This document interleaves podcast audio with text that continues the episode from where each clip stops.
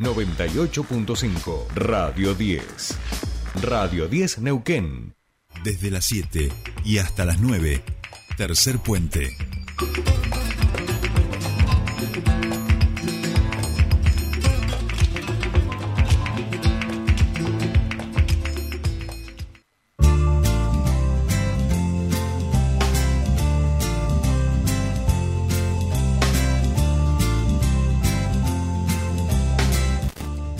Bien, ya estamos aquí en nuestra segunda hora, 8 y 7 minutos en toda la República Argentina de este lunes y estamos en comunicación con nuestro siguiente entrevistado. En este caso vamos a charlar con el diputado nacional Pablo Cervi, diputado por Neuquén, por supuesto, que va a ocupar a partir de ahora uno de los 13 lugares de la mesa chica de la Convención Nacional de la UCR, sumándose así a otro neuquino, Oscar Smoljan, pero también la importancia de tener en esa mesa este de discusión nacional del partido partido centenario a, otro neuquino y al diputado nacional Pablo Cervi. Pablo, muy buenos días, te saludan Soledad Brita Paja y Jordi Aguiar. Bienvenido a Tercer Puente.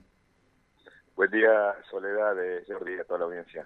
Bueno, me imagino, Pablo, que, contento con esta incorporación, con ser parte de esta mesa eh, de Convención Nacional del Radicalismo, que se suma también em, a, tu rol este, como presidente de la Comisión de, perdón, de Economía, era, ¿no, Pablo? Perdón, eh, que ¿Economía o energía? economía. estoy en la presencia de la Comisión de Economía del Congreso. De Economía, Lo que logramos es, en realidad, es quien va a representar es, Oscar Smoljan a, a, Neuquén dentro de la Comisión, porque tiene que ser convencional constituyente en base a, una negociación que se hizo y hemos logrado uno de los 13 lugares dentro de la mesa, que es muy importante para Neuquén, entendiendo que hay 24 provincias y que nuestra, nuestra población o la cantidad de convencionales es, equivalente a la cantidad de diputados más la cantidad de senadores, digamos, ¿no? Cómo se determina la, cantidad de, convencionales que tiene cada provincia. Así que la verdad que es muy importante el poder haber logrado un lugar en la mesa y nos posiciona bien sumado a lo que venimos haciendo ¿no? desde, desde la interna del año pasado en nuestro partido, el poder haber consolidado eh, la Unión Cívica Radical en, en Neuquén y hoy esto es, también una señal de que, vamos bien de alguna manera, ¿no? Es, precisamente eso era un poco el, recuento, ¿no? Digo que efectivamente vas teniendo, Pablo, por más que siempre una construcción es colectiva y que cuesta personalizarlo, eh, pero vas teniendo un rol importante en el panorama del radicalismo nacional y eso evidentemente también nos da a nosotros la posibilidad de poder también charlar con vos en relación a esto, ¿no? A cuál es la, mirada que se va construyendo en el radicalismo de cara hacia adelante de este año y también particularmente la visión eh, nacional del de, el lugar estratégico que tiene Vaca Muerta en el posible desarrollo del país en los próximos años, ¿no?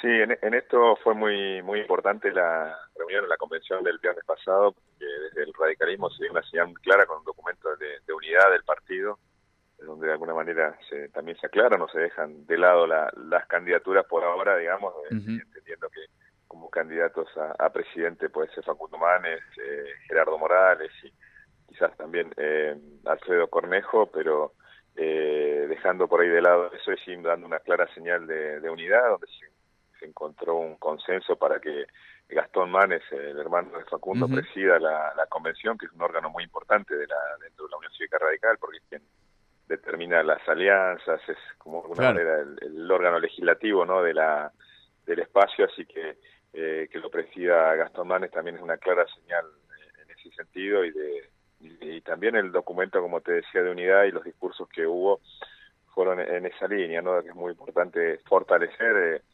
eh, en algún momento los medios especularon con, con que se iba a decir algo o no no ser muy claro con la pertenencia a Juntos por el Cambio lo que se hizo es ratificar la, la pertenencia a Juntos por el Cambio y, y también la necesidad o la, la posición de la Unión Cívica Radical de que habría que ampliar de alguna manera este eh, Juntos por el Cambio con aquellos que comparten valores con nosotros, ¿no? Claro, claro. En, e, en, ese sentido, Pablo, eh, la, la, UCR, eh, cuando le tocó ser parte del anterior gobierno, siempre tuvo una, una expresión en relación a, a la al, al, poco espacio que tuvo en lo que fue la conducción de, del gobierno, digamos, ¿no? Con un protagonismo muy, muy claro y muy fuerte de, de lo que sería el PRO. En ese sentido, por lo que vos nos vas diciendo, hoy la UCR tiene definición, o al menos la determinación, de presentar a lo que serían las PASO un candidato propio para competir en, la, en el armado de Cambiemos.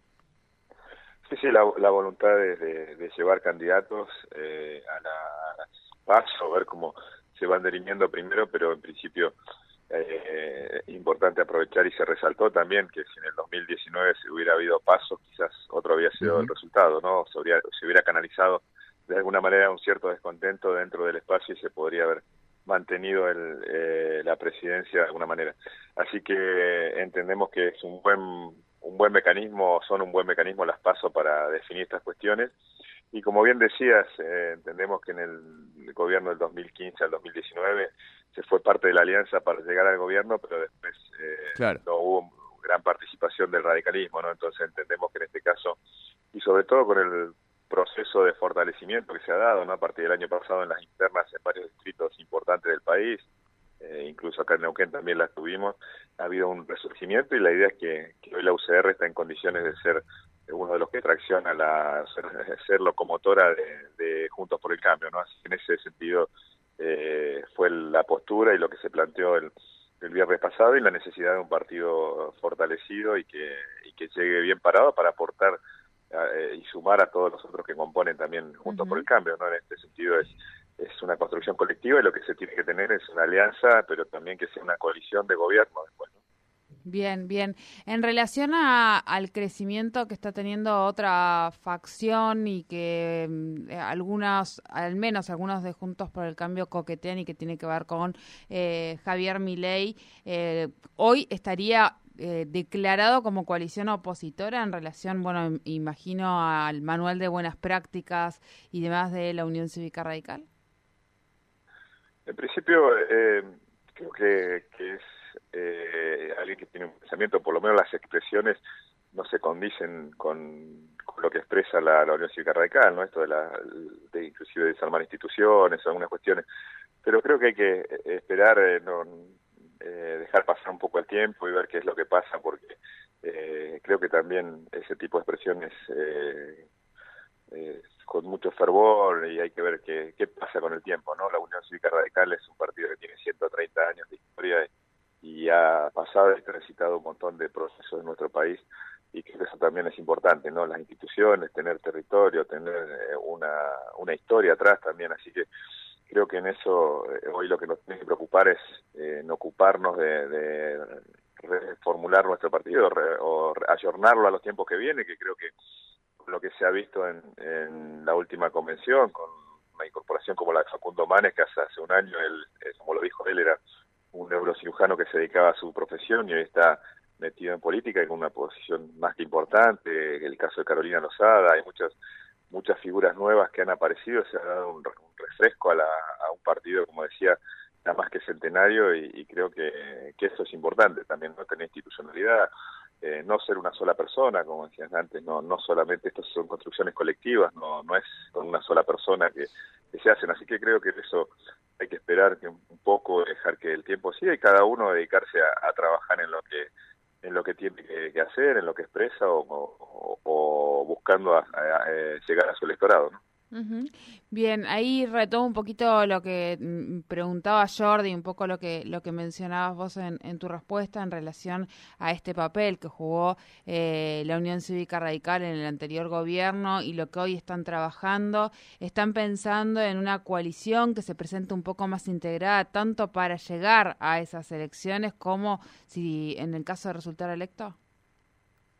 Sí, sí, por supuesto, se está se está trabajando en, en ello y eh, de alguna manera en, ampliar con aquellos que comparten valores o que tenemos eh, ciertas similitudes, hoy buscando una, cierta transversalidad y extendiendo que para poder llegar al, gobierno y, solamente llegar, sino que poder hacer un buen papel y las transformaciones que hacen falta hay que tener un cierto consenso y, una, un caudal importante de, votos, ¿no? Claro. Bueno, Pablo, como siempre, te agradecemos mucho esta charla con Tercer Puente. Buena semana para ti.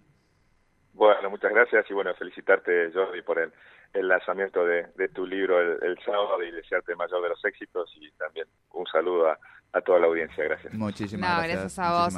Hablábamos con Pablo Sarvi, él es diputado nacional eh, de aquí por la provincia del Neuquén, porque se realizó esta Convención. Eh, convención, exactamente, de la Unión Cívica Radical, donde, bueno, él integrará la Comisión de Economía y también eh, Oscar Smoljan estará como convencional de la Unión Cívica Radical, una representación dentro de la Unión Cívica Radical de la provincia, allí en lo nacional, eh, que fue la, que va a ser la que decida lo, de cara al 2023 cómo, cómo irá la Unión Cívica Radical. Claro, tal cual.